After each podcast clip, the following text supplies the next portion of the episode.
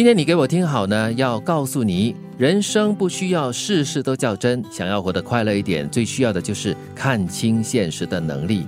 那有一些道理呢，你现在就应该知道，而且呢，必须好好的实践。首先呢，就是想不开，什么都是事。想得开也就这么一回事，这个事是事情的事哈。啊，对对对，很有押韵哦。对，想不开的话，这些事情就一直缠绕着，缠绕着，缠绕着，就见人千百会这样子。所以你想得开的话呢，也许觉得嗯，OK 咯，就是这样子也咯。只不过就这样子对吗？就那么一件简单的事情。对，如果你没有办法就是超越这些思维的话呢，你看到什么事情就觉得哎呦，这个是一个问题，那个是一个问题，嗯，就是所有的东西都是解不开的结。就对了，对，什么都是事，那你会很忙又很烦哦。我觉得问题无所谓，如果但是你把它看成是一个死结的话，那就真的是很有所谓了。对。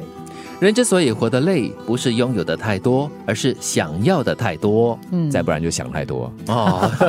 想要的太多哈，就表示说，因为你有欲望嘛。嗯。这欲望过多的时候，又超过你的能力的时候呢，你就活得非常的辛苦。嗯，哎，其实哈，一个人拥有的太多哈，或者是过多的话呢，也是会很累的哦。相反的，一个不是很富足的人，他有的不是很多，但是他觉得他拥有的已经足够了，嗯，所以就会快乐，嗯，他容易满足嘛。当有人突然从你的生命中消失，不要追问为什么，只是他到了该走的时候，你只需要接受就好。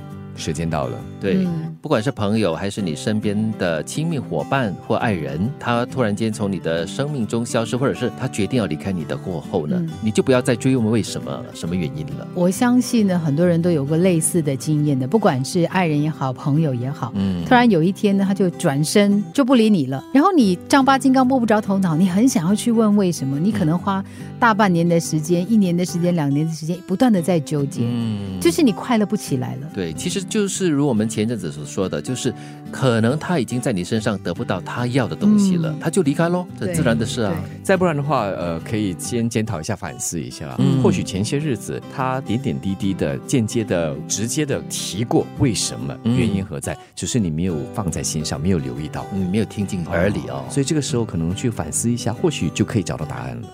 真正的成熟在于克制。就比如说你喜欢海，但也不能够跳海啊。你可以到海里游泳，不要随便跳海。而且你可以看海从早看到晚，但是你并不一定要跳进海里面去，尤其是你不会游泳啦。嗯，这克制真好啊。嗯，而且克制就需要很多的自律。对，这句话很幽默也很搞笑了。但是真正的告诉你，就是说我们在成熟了过后呢，很多在情绪上你要懂得怎么样去克制，因为如果情绪不好好的克制的话。可能会出大乱哦。对，不只是情绪的克制，我觉得在现在这个千千世界里面哈，有太多奇奇怪怪的吃的、用的、喝的，哎呀，反正就是很多可能会伤害你身体的东西。可是它看起来是那么的新奇有趣，嗯，所以你可能会觉得说，哎呀，不如去试一下吧。但你明知道它是一个坑，你干嘛要跳呢？的确，这里我觉得说的就是一个度吧。凡事要适可而止，不管是吃的、用的，都是一样。人生不是坐着等暴风雨过去，而是学会在雨中起舞，就像骑脚踏车，想保持平衡，就必须往前走。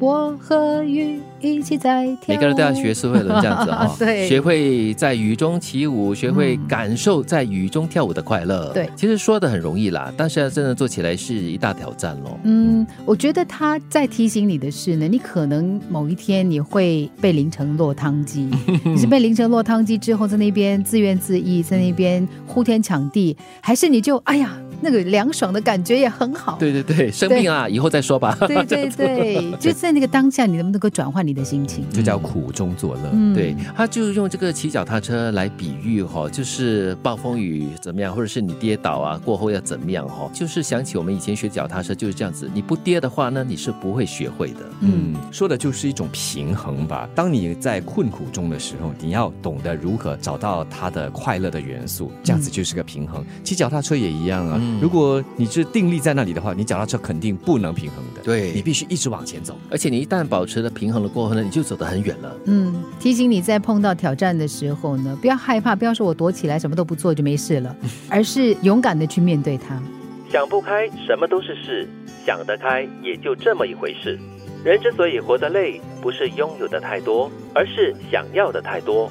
当有人突然从你的生命中消失，不要追问为什么，只是它到了该走的时候，你只需要接受就好。